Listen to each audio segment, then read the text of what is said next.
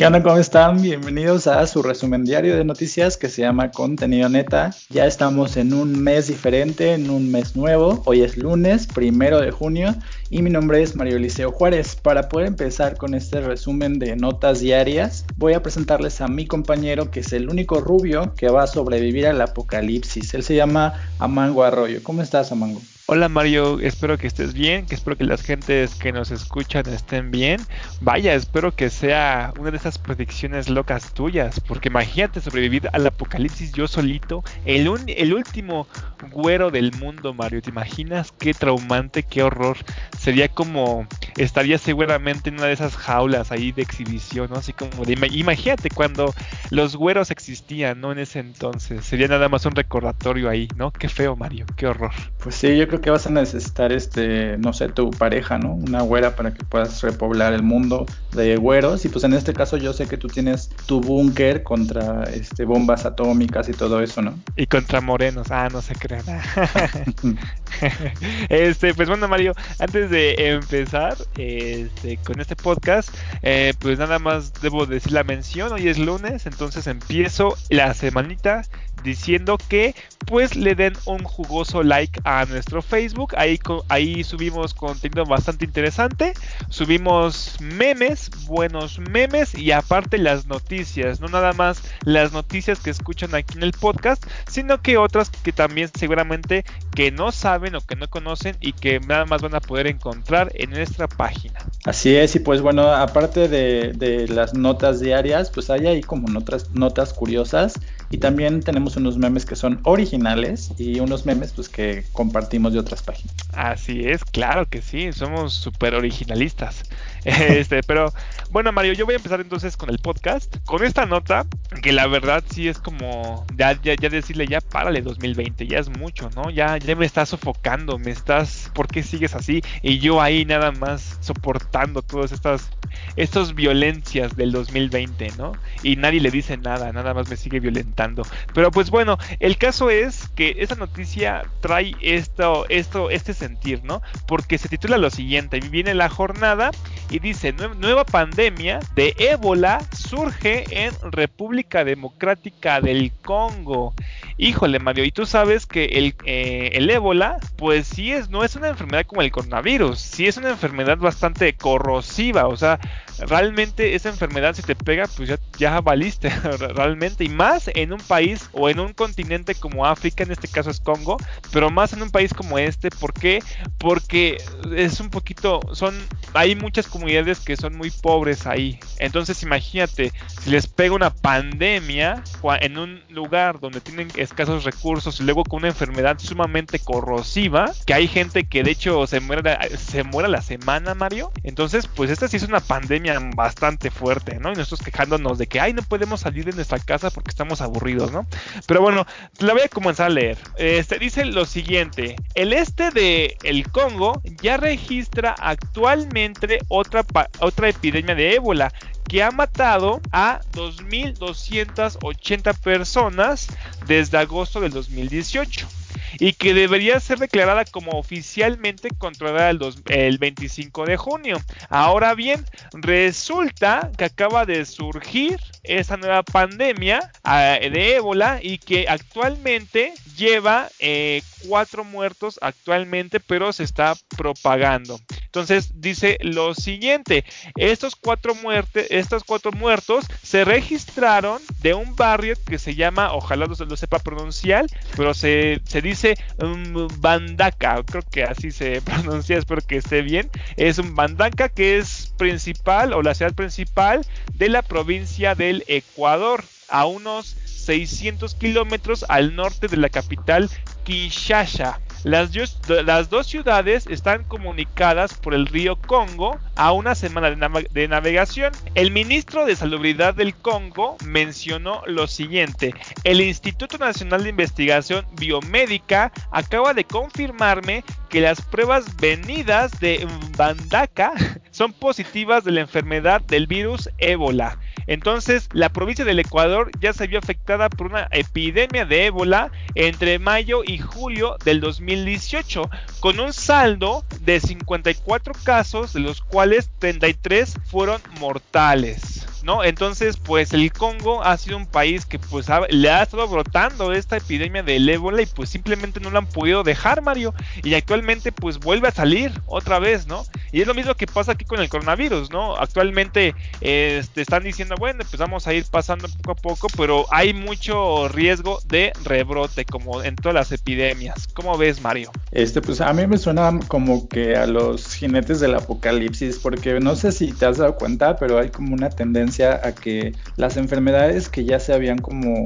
detenido en su propagación o que ya estaban como casi inexistentes, como que han este, surgido nuevamente, ¿no? Como que hay una moda de que todas las enfermedades este, como antañas regresen. ¿Te acuerdas que pues hubo un brote de sarampión en la Ciudad de México? Que no ah, mucho de cómo va, ¿no? Pero esperemos que la hayan controlado. Entonces, como que esta es otra de las que ya creíamos que nos habíamos librado de ella y que como que vienen otra vez como la segunda temporada, ¿no? Sí, ¿no? Y viene con todo, ¿no? Ya más poderoso, más poder. estuvieron entrenando como el Goku ¿no? Por un año para hacerse más fuertes. Este, pues sí, Mario, de hecho, esta sí es algo preocupante o es más difícil porque, como dije, a diferencia del coronavirus, el ébola sí es una enfermedad bastante peligrosa. O sea, imagínate, si el ébola se esparce por todo el mundo, yo creo que esa sí se extingue, Mario, por completo, porque es una enfermedad que sí, o sea, te puedo decir que te afecta y te mueres, no, no, no duras tanto como el coronavirus, ¿no? No, no vienen casos de que, ay, puede ser que tú seas portador, no, aquí es como si, si, te da, pues ten cuidado, porque hay muchas personas que no duran ni la semana, ¿no? Estar enfermo, porque es una enfermedad que te causa muchísimas cosas muy, pero muy feas. Entonces, ya para acabar mi nota, Mario, eh, te voy a comentar lo siguiente, y es que el gobernador de Ecuador, Bobo Boloco, ah, qué bueno, hasta, hasta rima su nombre, este, anunció, creo que es la única cosa buena de mi nota, ¿no? El Bobo Boloco, anunció el fin de semana que las pruebas realizadas localmente en los cuerpos de cuatro personas que murieron. Esto pasó apenas el 18 de mayo, Mario,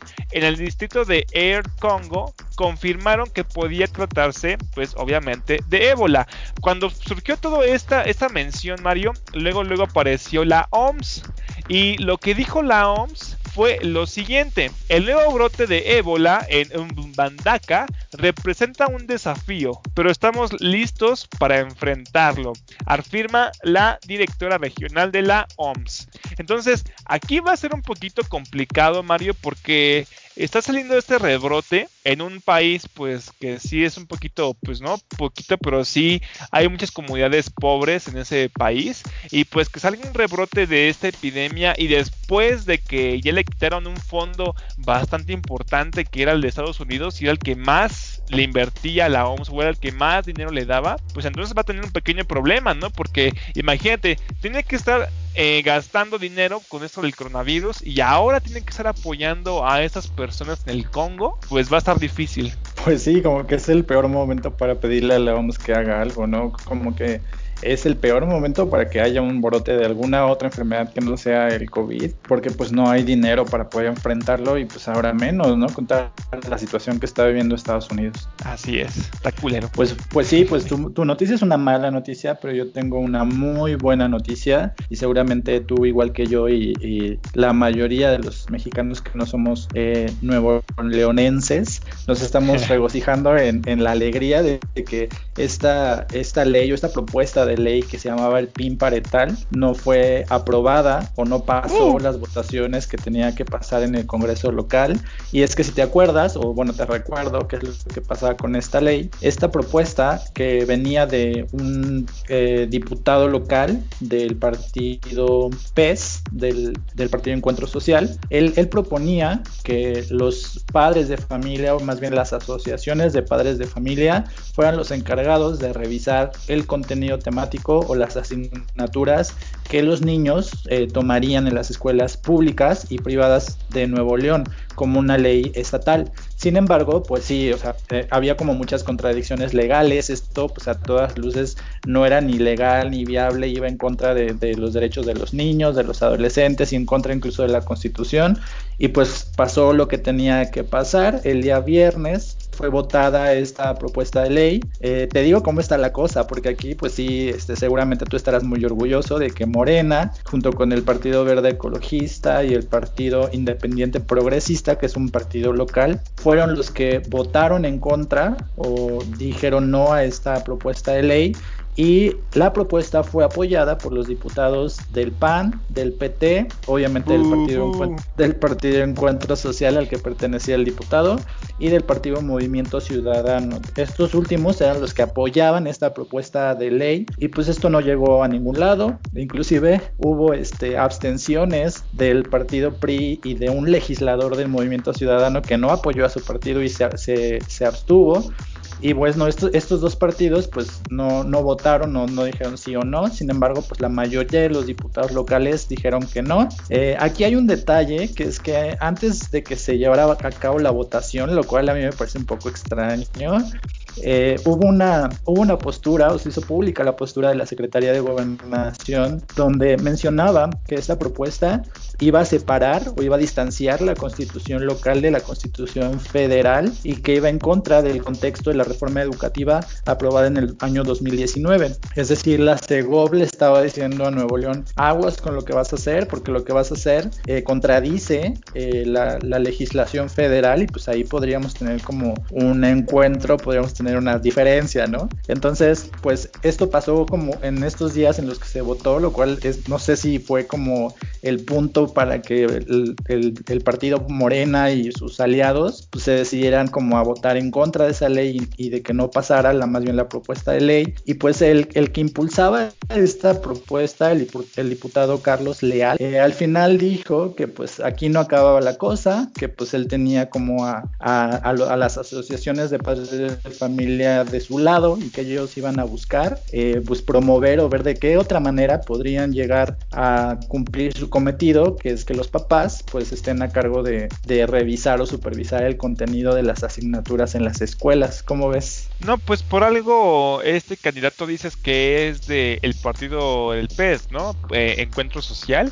pues por algo ya, por algo ya se extinguió, ¿no? Por algo este, se supone que ya va a perder este su registro, ¿no? Por falta de, de, votos ahí en el INE. Entonces, pues hay que ver realmente pues que viene de una viene una esa propuesta esa propuesta viene de un partido pues que ya se está extinguiendo, ¿no? Entonces, pues qué esperarse. Lo bueno es que no pasó o pues hay que ver que realmente no pase, ¿no? Y que no le haga a más, ¿no? O que no haga más ruido con todo esto, porque realmente pues como ya hemos mencionado en podcast pasado, pues no convenía para nada, porque eso se lo deben dejar a los expertos o a la gente que saben realmente qué dar en las escuelas, ¿no? Esos temas, qué darlos. Los padres de familia, pues bien que mal no, porque ¿qué puede hacer un padre de familia? Pues nada más hablar lo que él piensa que es correcto o una elocuencia, ¿no? Algo que pues él piensa, pero que realmente no tiene ninguna base, ¿no? Entonces qué bueno que haya pasado, Mario. Así es, y pues la CEGOV está diciendo o dice que, que esta iniciativa de ley pues perjudicaba la rectoría del Estado sobre los contenidos educativos, o sea, eh, lo que tú y yo hablamos en esa, en esa ocasión, que pues el contenido eh, de las materias en realidad es responsabilidad de la federación y que hay una institución que se dedica a, a regular esos contenidos. Y pues que la opinión de los padres de familia pues es una opinión al final de cuentas, pero ellos de ninguna manera pueden tener la autoridad para cambiar los contenidos. Yo creo que aquí hay una confusión entre la educación que los padres pueden darle a los hijos en cuanto a, la educación moral o familiar, o sea, tú eres libre de enseñarle a tu hijo lo que tú quieras en cuanto a religión, en cuanto a valores, etcétera, pero la educación que se imparte en las escuelas públicas, pues tiene otras estrategias que, que van encaminadas a una educación de otro tipo y no tiene que ver nada con la educación religiosa, que es lo que pretendían hacer estas asociaciones de padres de familias, ¿no? Al final de cuentas era un propósito eh, religioso. Sí, pues sí. Eh, como tú mencionas, pues realmente qué bueno que se votó en contra, pero hay que ver entonces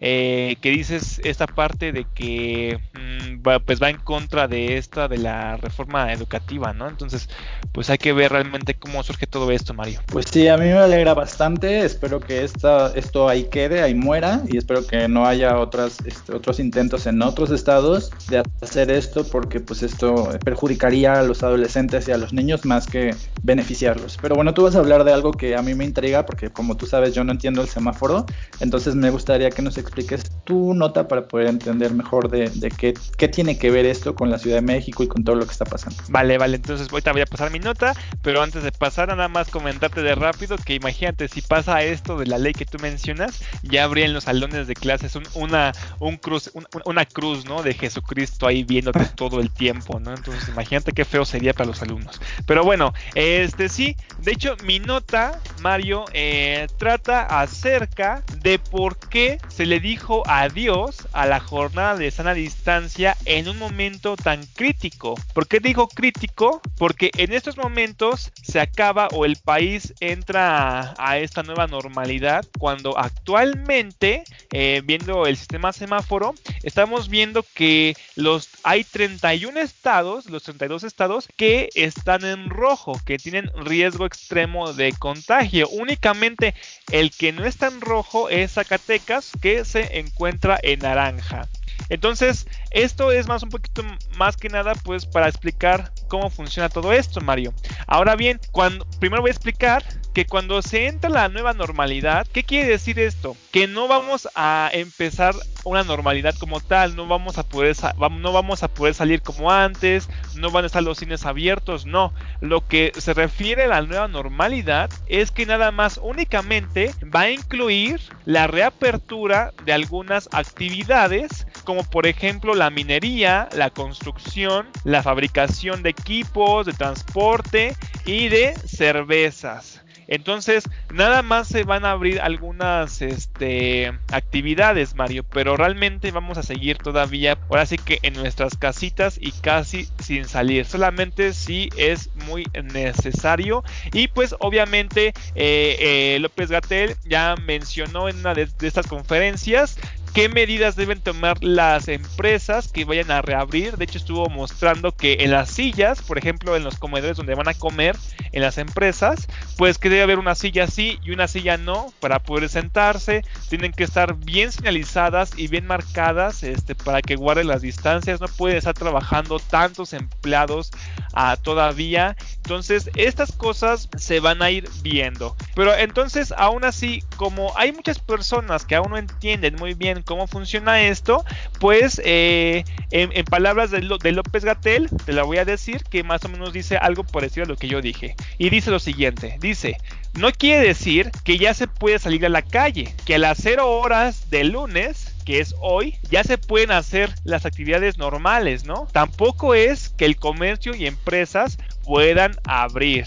Eso tiene que ver mucho con que nada más únicamente algunas empresas especiales, como las que ya acabo de mencionar, van a poder comenzar a reanudar sus actividades. Ahora, este, esto tiene que ver bastante con la nueva normalidad que va a haber. Pero entonces no quiere decir porque muchas personas están diciendo que, ah, ¿por qué ya estamos sabiendo todo? Vamos, porque ya podemos salir si seguimos en rojo. No, todavía no podemos salir.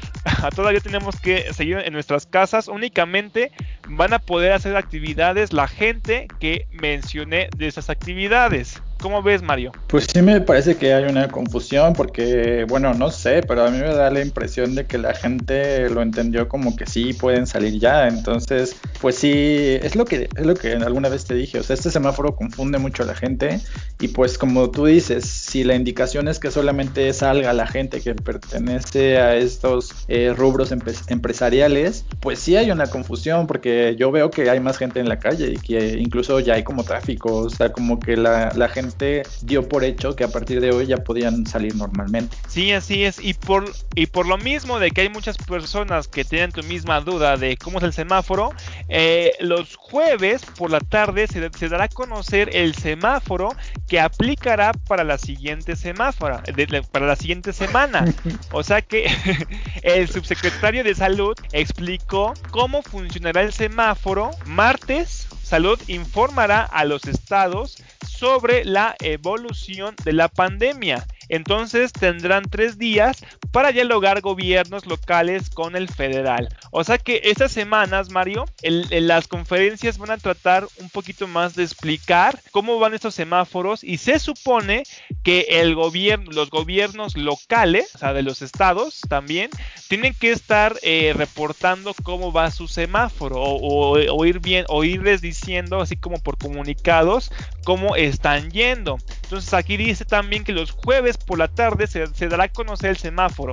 Entonces, pues todos los jueves va a ser especial y únicamente para estar explicando cómo funciona el semáforo, Mario. Entonces, para y los martes puedes ver cómo ha avanzado todo, todo el semáforo y cómo ha ido avanzando y por qué está avanzando, ¿no? ¿Qué es lo que luego nosotros tenemos muchas dudas, ¿no? ¿Qué, qué es lo que hace que, por ejemplo, estemos en rojo súper intenso y de repente ya estamos en naranja, ¿no? O un estado esté al lado naranja. Entonces se supone que eso lo van a ir explicando los martes. Y ya para acabar mi nota, Mario, nada más recordar que la sana distancia, este, esta jornada que llevamos a cabo por más de dos meses, yo creo que fueron como 67 días más o menos por ahí, estuvo bastante larga, dice que con las acciones de sana distancia y quédate en casa, en México, aquí menciona, se ha reducido hasta el 75% el nivel de contagio del COVID-19 con respecto a la tendencia que se hubiera seguido de no haberse aplicado estas medidas. Con apoyo en dos gráficas del sitio OUR, espero que lo diga bien porque no sé muy bien inglés, dice Your World en la que participan investigadores de la Universidad de, de, Oxford, que esta es una página global, sostuvo en la conferencia de prensa matutina que con esas acciones, en estos momentos, la duplicación de casos en el país se da cada seis días lo que implica que se ha venido aplanando la curva de propagación del virus. Entonces, eh, nada más que puedan observar las personas que dicen así como de, ah, es que la a distancia, es que no existe, bla, bla, bla. Pero pues al menos la gente que pues lo continuamos o lo hicimos, pues sí pudimos este, ayudar un poco a que no se estuviera extendiendo como se supone que se iba a, se iba a extender, ¿no? Oye, pues nada más comentarte que pues ya el gobierno federal debería de abrir su propio, su propio canal como para sus este, conferencias, ¿no? O sea, estás diciendo ya, ya hay programación nueva los jueves y los martes, o sea, ya, ya no sé cuántas conferencias hay ni el horario, ya más bien deberían de tener su propio canal. Sí, no, de hecho ya es como de no te pierdas el la, la siguiente conferencia todos los martes a las 8, ¿no? Aquí en el canal de las estrellas. este, pues sí, este, de hecho ya va para ahí, ¿eh? De hecho, de hecho no estaría mal que hicieran su propio canal los del gobierno, ¿eh? Imagínate, pura conferencia así, va, va, va, seguida, seguidita.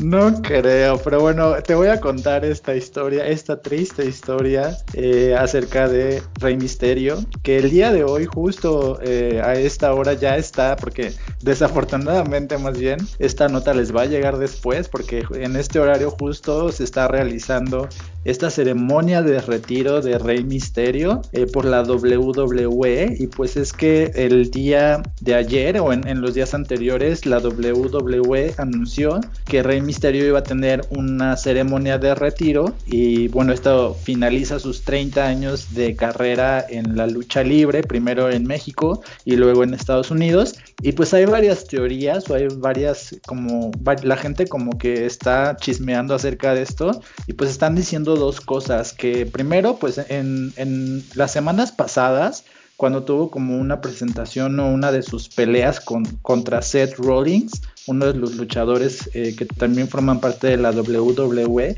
eh, Rey Misterio se, lesionó el ojo. Este luchador con el que estaba peleando lo agarró contra las escaleras metálicas que hay ahí cerca del escenario, eh, lo aplastó, lo presionó con las escaleras de tal manera que le causó una lesión en el ojo. Y esa es una de las teorías que dice que por eso se está retirando. Pero aparte hay otra que dice que no llegó a un acuerdo o que no pudo firmar o renovar su contrato con la WWE y que estas dos son las causas probables de que se estuviera retirando o de que estuviera dejando la lucha libre. Hay todavía gente aún más intrigosa que dice que esta lesión la WWE como que la ocasionó a propósito para no eh, firmarle de nuevo el contrato, haciendo que se retirara. O sea que ellos ya no lo querían en, su catálogo de luchadores y pues que al causar esta lesión por el, luchador eh, adversario, pues él se vería obligado a ya no renovar el contrato, ¿no? Hay gente como muy suspicaz en estas cosas.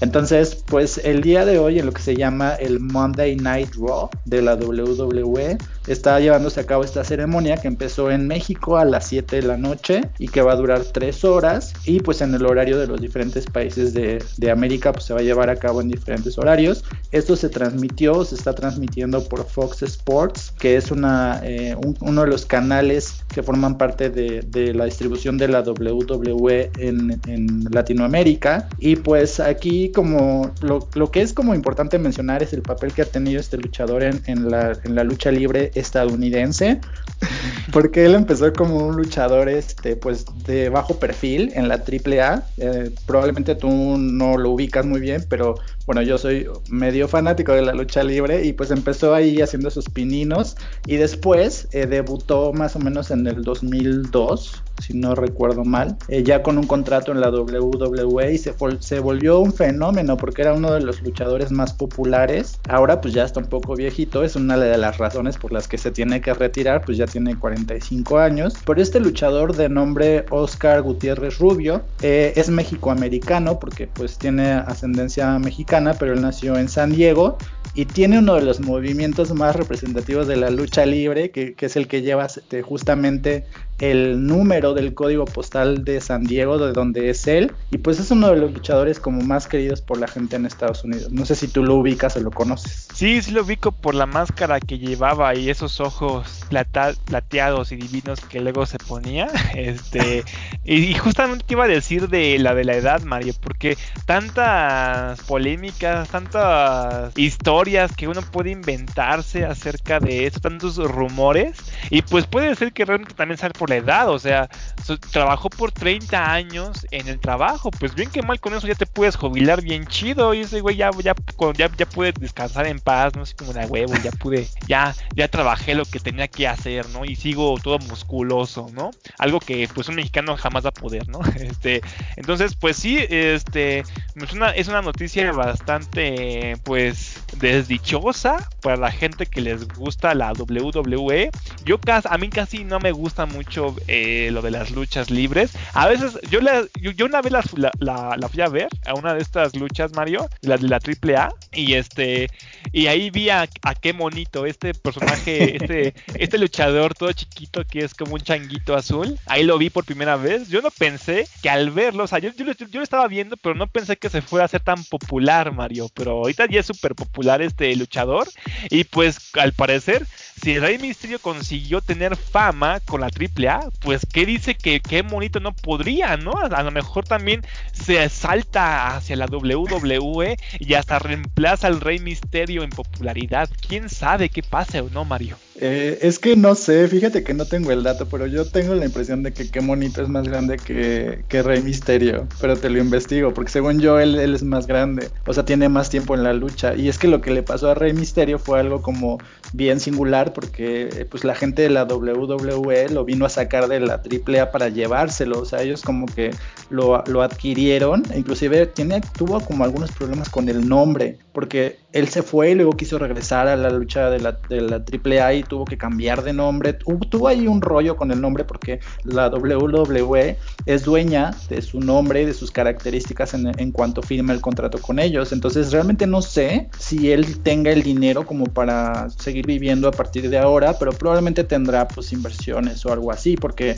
realmente no sé si, si pueda seguir usando como su figura para poder obtener ganancias, ¿sabes? Sí, pues no sé, pero nada más un, un dato curioso que seguramente la gente se estará preguntando y que también yo me lo pregunté y por eso lo fui a investigar, es que el hijo de qué monito se hace llamar Microman, o sea, también es chiquito. Entonces, pues nada más para la gente que no sabe, pues se llama Microman. Entonces, pero volviendo con lo del Rey Misterio, pues sí, es una lástima. Aún así, pues estas estrellas, Mario, porque son estrellas, literalmente. O sea, sí son luchadores, pero ahí con tantos shows que hacen de la WWE, pues sí, sí están haciendo como una estrella, Mario. Por eso es que este John Cena ya hace, películas, ¿no? Ya actúa y toda la onda. Entonces, pues todavía puede, todavía puede explotar toda esta imagen. Pues ya ves lo que hizo el hijo del santo, ¿no? Cómo, cómo explotó toda esta imagen del santo hasta, pues no manches, convertirse en millonario, ¿no?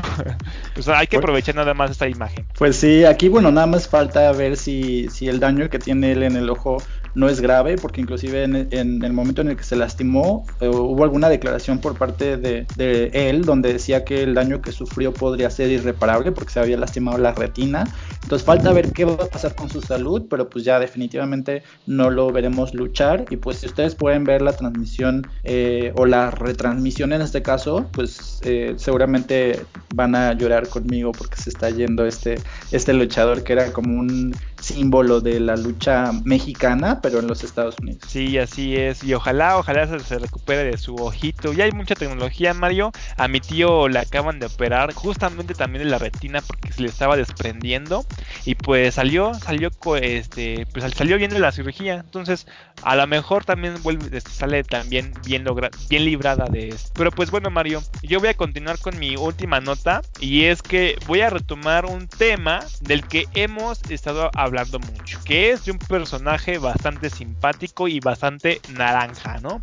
Que es de este Donald Trump. Y es que Hoy amenazó China a Estados Unidos con un contraataque por las restricciones y por las cosas que ha estado mencionando Trump acerca de China. Este Trump no nada más ha estado tuiteando y no nada más lo ha estado atacando este, verbalmente, sino que ha, impuesto varias sanciones o ha impuesto varias restricciones a este país. Yo te voy a hablar un poquito de qué trata esto, Mario. Primero que nada, empezó cuando Donald Trump empezó a, ponerle estos aranceles a los productos que eran de China. Ahora bien, eh, te comento, dice que la decisión se produce tres días después de que Estados Unidos multiplicara por más del doble sus aranceles sobre importaciones chinas valoradas en 200 mil millones de dólares. Entonces, esto ya fue uno de los primeros ataques que tuvo Estados Unidos, donde en palabras de Donald Trump había mencionado muchas compañías que sufren los aranceles dejarán China por Vietnam y otros países similares en Asia. Es por eso que China quiere tanto hacer un trato, ¿no? Estos ataques que ha hecho Donald Trump, otro más, dice lo siguiente, China no debería tomar represalias, solo le irá a peor otra cosa que había dicho Donald Trump en uno de sus tweets. Y pues no nada más se quedó con, con esto, eh, ojo. Que y es que eh, se trata, aparte de todas estas menciones que ha hecho, Donald Trump también ha restringido la frontera a ciudadanos chinos que representan un riesgo potencial para la seguridad del país. O sea, también los está prohibiendo, los está limitando eh, en esto de pasar ahí por la frontera. También todo esto ha, Estados Unidos ha estado este, pidiendo en esta administración de China eh, que ponga fin a las medidas comerciales presenciales para Hong Kong, pues el, el Donald Trump denuncia una controvertida ley sobre seguridad nacional impuesta por Pekín en ese territorio autónomo y ex colonia británica.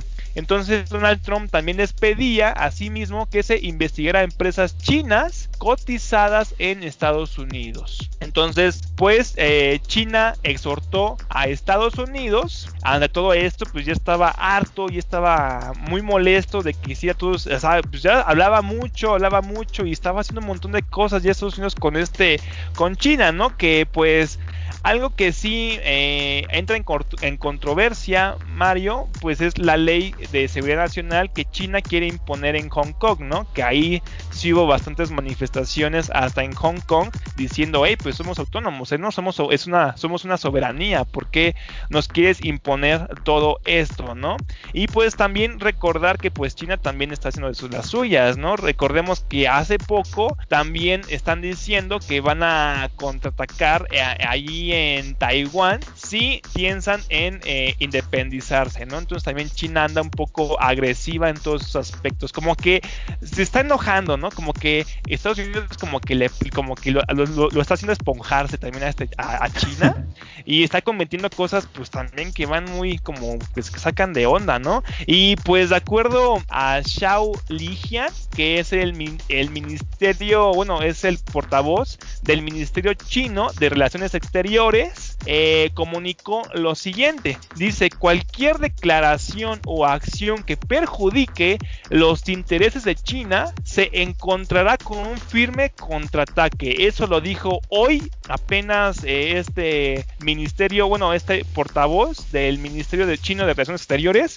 Y a mí me llama mucho la atención, Mario, porque dice que cualquier declaración o acción, o sea, también dice declaración, Mario, y esto tendría mucho que ver con la libertad de expresión. ¿Cómo ves tú esto, Mario? Este, pues sí es como preocupante porque la economía en gran parte depende como de lo que vaya a pasar, ¿no? O sea, si, si China hace algo en contra de estas políticas que Estados Unidos quiere como ponerle, pues entonces entrarían como en una guerra comercial y eso pues no le conviene a ningún mercado porque si, si esto sucede, pues obviamente las bolsas del mundo tendrían como estas caídas otra vez y entonces la situación económica pues iría peor de lo que ya está yendo, ¿no? Entonces, no sé, porque pues Donald Trump tampoco va a dar su brazo a torcer, entonces pues él, él trae como una pelea jurada contra los chinos, entonces realmente quién sabe, no sé qué, es lo que pueda pasar. Sí, sí, así es, y esto va este, para largo. Y otra cosa que subrayó Sao Lijian, que es este portador de relaciones exteriores,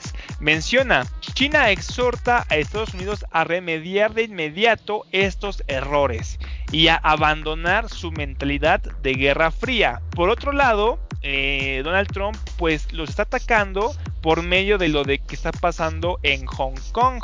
Este, en palabras de Donald Trump, dice, China no ha cumplido su palabra de garantizar la autonomía de Hong Kong es una tragedia para la gente de Hong Kong, para la gente de China y para la gente de todo el mundo, ¿no? Por esto que está haciendo China con esta ciudad bastante importante, a lo que Sao Lijian, es que hubo, una pelea ahí bien chida, Mario, tú no sabes en Twitter, este, a lo que la Sao Lijian le respondió todas las medidas anunciadas por Donald Trump constituyen una grave injerencia en los asuntos internos chinos. Uy, eso fue lo último que replicó este apenas el día de hoy, este Sao Lijian, que es el, puede decirse que el derivado al secretario de Relaciones Exteriores de China. Entonces, pues hay que ver cómo, cómo sigue todo este evento, Mario, porque pues sí, efectivamente, sí parece como una nueva guerra fría entre China y Estados Unidos, ¿no? Entonces,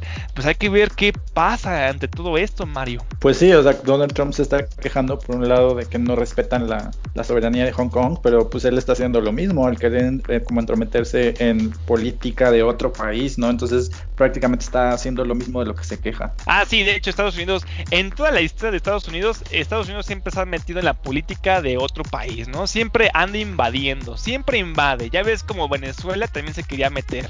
Siempre invade para absorber lo que tiene ese país, ¿no? Así como te ayudé, pero dame, dame, ¿no? Entonces, pues sí, también este, Estados Unidos pues también es, se pasa de lanza, ¿no? Sí, y pues bueno, no sé si tú este, pues ya viste este video de Anónimo, seguramente ya lo viste, ¿no? A ver, cuéntame, creo que sí, sale una máscara y dice que algo de las, las reelecciones y que va a salir algo, que va a bueno, supongo que no, por lo que dices, pues supongo que no lo has visto, pero bueno, Anonymous es una eh, compañía o es un grupo de personas o algo, algo que, que la red llama hacktivistas, porque son hackers, pero hacen activismo político y hacen como, son como embajadores del cambio político y social en el mundo. Y pues para todos los que creen que Anonymous es una persona, no es una persona, es un grupo de personas, entonces no hay esto de que pues lo puedan matar o que puedan detectar quién es, etcétera, porque es un grupo que está organizado y son varios miembros en diferentes países. Incluso cuando estaba leyendo la nota, pues me quise enterar como de qué cosas habían hecho en México y la verdad es que han hecho puras cosas medio chafonas y por eso no te las voy a comentar, pero esta nota que viene del financiero habla acerca de todo lo que, lo que se sabe acerca de este video y de la información que se generó a partir de que subieron este video a YouTube, que después borraron, porque este video fue como tendencia y todo el mundo empezó a hablar de y en las redes sociales fue como así una explosión de, de Anonymous y después, eh, horas después lo borraron, o sea, ya no está pero eh, pues la como todo este escándalo continuó en Twitter, donde en la, página de Anonymous pues salió a relucir una publicación que en realidad no es nueva, eso es lo curioso, que toda la gente está hablando de esto, pero que es una publicación que según las fechas de Twitter está fechada el 17 de febrero del 2015, pero que por alguna razón la gente está retomando ahora, porque la información que te voy a dar no viene en el video, sino viene en el Twitter de Anonymous y, es información vieja, sea, no es información nueva, ¿no?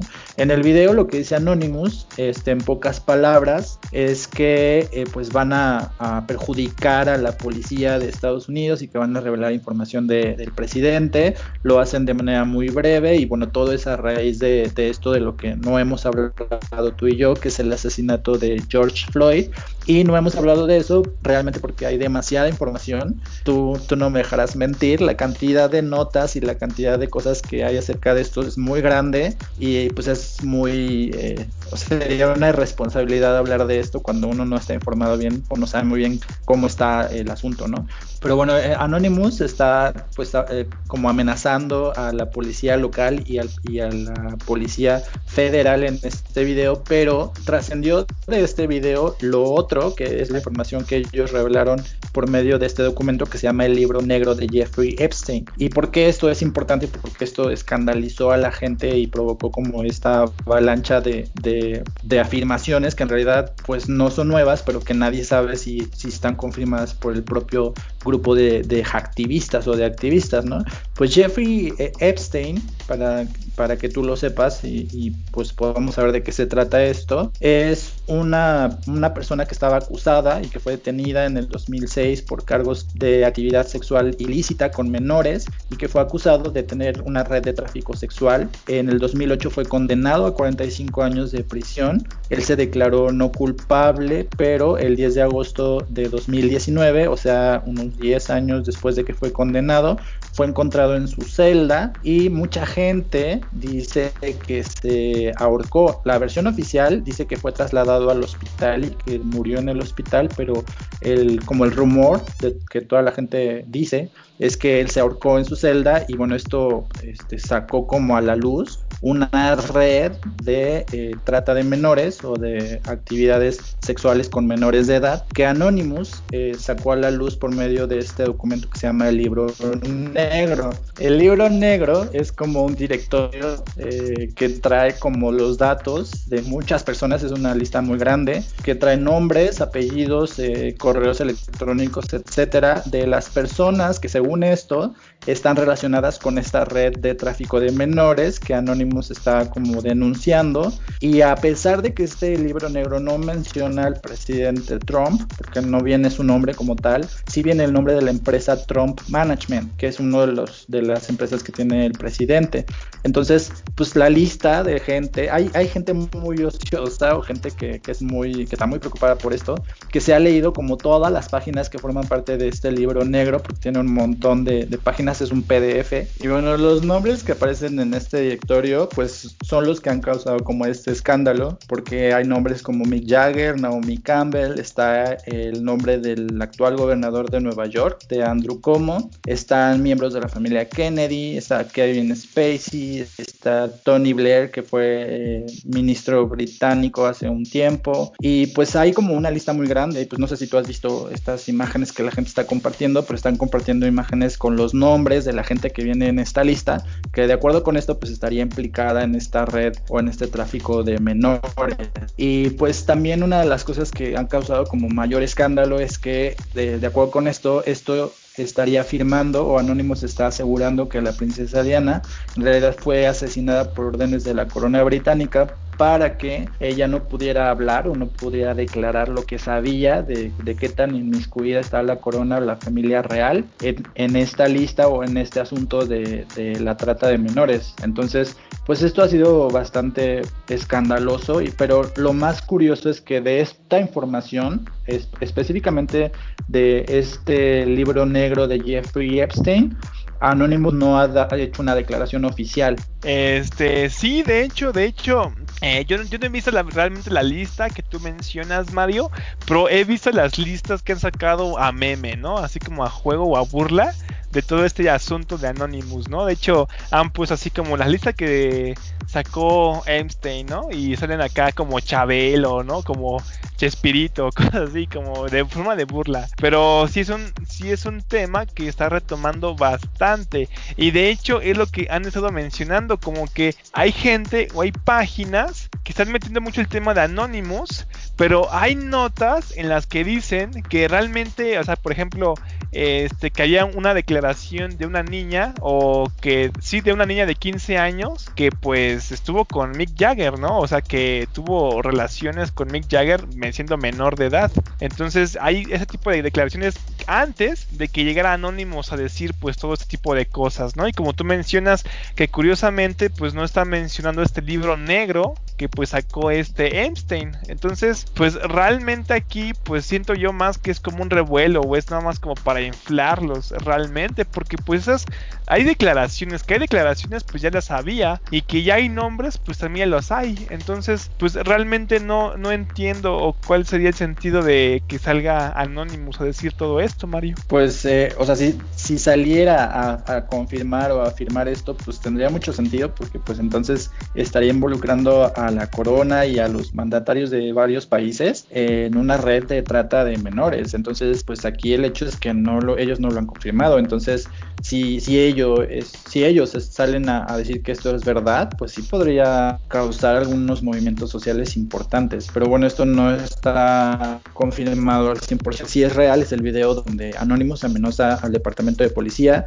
eh, de Minnesota y a Donald Trump directamente diciendo que va a revelar información acerca de estos de estos dos participantes en el problema social de Estados Unidos. Sí, porque aparte es muy fácil copiarles el formato del video, ¿no? Yo también me puedo poner una máscara, un, un sombrerito y pues ponerlo como medio azulito, ¿no? Y poner nada más un papelito como que estoy leyendo algo, pues cualquiera lo puede llegar a hacer. Entonces tenemos que checar realmente que sí sean las fuentes oficiales del Anonymous, ¿no? Para ver realmente que no sea un fake o que no estén reutilizando, como tú mencionas, material viejo de hace muchísimos años, ¿no? Entonces hay ver realmente cómo son las cosas, Mario. Y hay que ver. Pues sí, este, ah, yo leí un tweet que decía que por primera vez este, en mucho tiempo Estados Unidos se veía como una película de Estados Unidos y es verdad, o sea, lo que está pasando en Estados Unidos no tiene este, como precedente, o bueno, no precedente inmediato, y pues sí parece una película de estas como estadounidenses. Entonces, quién sabe qué, qué le depare el destino a Estados Unidos. Lo más probable es que Donald Trump pierda las elecciones, pero pues eso solo lo sabremos en unos meses. Pues sí, también hay que ver quién va a ser el candidato que va a estar eh, compitiendo con Donald Trump. También si también salen con un candidato, pues también este, pues un poquito más chafa que Donald Trump, pues seguramente van a ganar, ¿no? Pues es como, por ejemplo, Donald Trump seguramente ganó bastantes votos porque pusieron a Hillary Clinton, ¿no? Era, una Clinton, es como poner a, Margarita Zavala, ¿no? A ver, allá que gane, ¿no? Pues es lo mismo, fue lo mismo. Sí hay niveles, hay una gran diferencia entre Hillary Clinton y Margarita Zavala. Ay, claro que no, Hillary Clinton, créeme, créeme, o sea, sí, o sea, sí, sí, es más, sí está más preparada, pero pues era bien corruptaza, por eso es que perdió, pues no manches, me le metió también mucha mano a México esa esa desgraciada. Bueno, pues si no, si no tienes eh, otra cosa más que decir, pues eh, despide el podcast porque ya tengo cosas que hacer. Uy, uy, uy, el, el, Mario ocupado, ¿no? Es como, a, ver, a ver, ya aguanta porque ya quiero acabar este podcast chafa, ¿no? Ya, ya, quiero hacer mis cosas de verdad, ¿no? Trabajos de verdad. Este, pues nada más este, decirles que, que pues gracias por escucharnos, por apoyarnos tanto en todo este proyecto, la gente que nos sigue escuchando. En verdad es muy bonito ver cómo la gente pues entera las noticias con nuestras hermosas voces. Y pues nada más recordarles que pues escuchen nuestras entrevistas, nuestra sección de entrevistas es muy buena. Ahí pueden enterarse de bastantes sectores del país, ¿no? De otras partes del mundo donde entrevistamos a las personas. Y pues escúchenlas, realmente son bastante interesantes. Así es, y pues bueno, te dejo para que vayas eh, directamente a la página de Fox Sports de la WWE y veas a esta ceremonia de Rey Misterio y pues chance y ahí sale qué bonito en algún momento. Ah, sí, ojalá y sí, no, porque si la veo voy a llorar, Mario, mejor no la voy a ver, y después la veo mejor. Pues nos vemos, Mario, cuídate mucho y nos vemos mañana, Mario. Bueno, nos escuchamos mañana más bien. Hasta luego, te amo, bye.